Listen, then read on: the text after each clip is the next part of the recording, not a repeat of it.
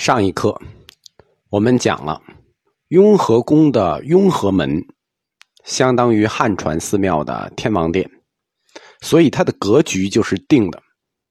弥勒佛两旁站着四大天王，雍和门内的四大天王，它的样貌和特征跟汉传寺庙的四大天王一致，但是有一个细节，大家都没有注意。就是雍和宫的四大天王，它的排列顺序和汉地寺庙是反的。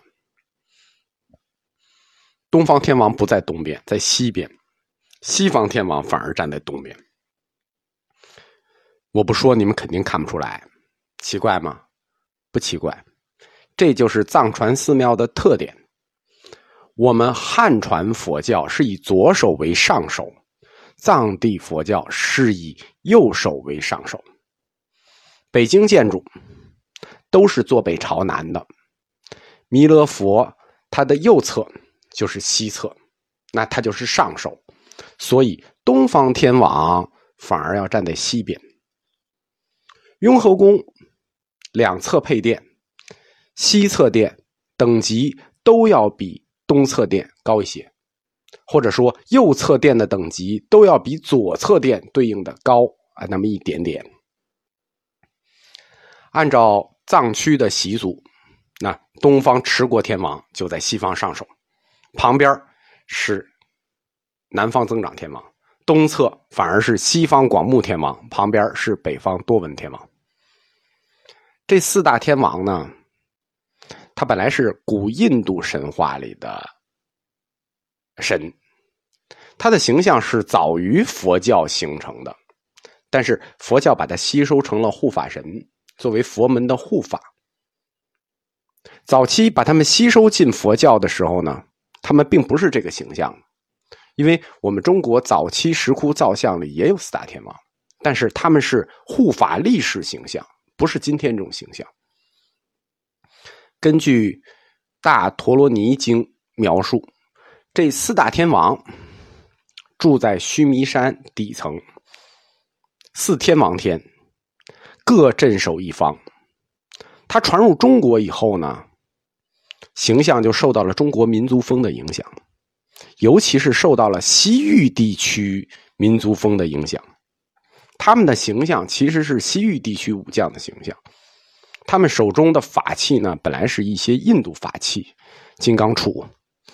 摩尼宝珠、绳索，但是传入汉地以后就汉化了，逐渐汉化了。最后，呃，元明两朝这种香卷画本的影响，在香卷画本的推动下，就是在佛教文学的推动下，四大天王手里的这些武器就变成了我们今天看见的什么琵琶呀、宝剑呀、蛇呀、雨伞呀。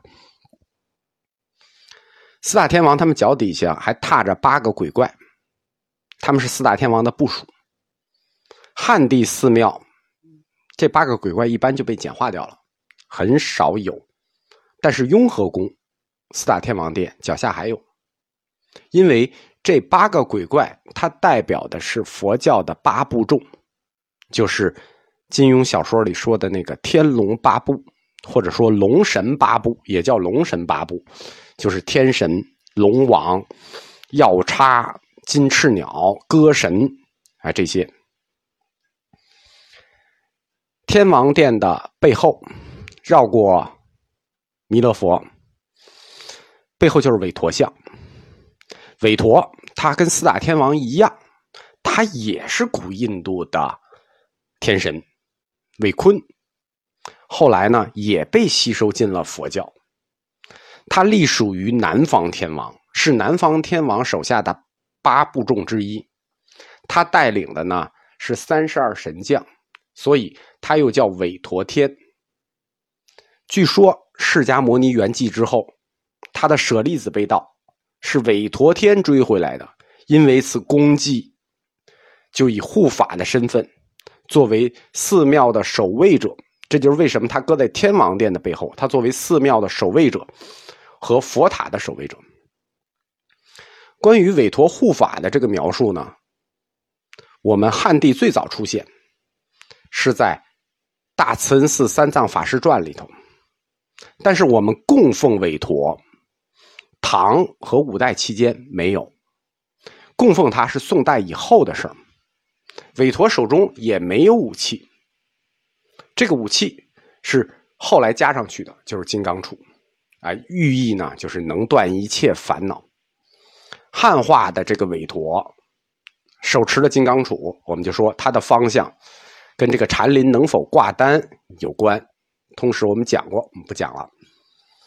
在天王殿这个韦陀像的两侧有两张唐卡，大家可以注意看一下。这两张唐卡尺幅不大，一般就错过去了。但是你们仔细看一下，可能一时也看不明白他画的是什么。天王殿韦陀像两侧的唐卡画的是关羽，关羽真相。就是关羽真的长什么样呢？就长这样。据说关羽的真相在中国有两张真相，在哪儿呢？在湖北省荆州关羽将军衙署里。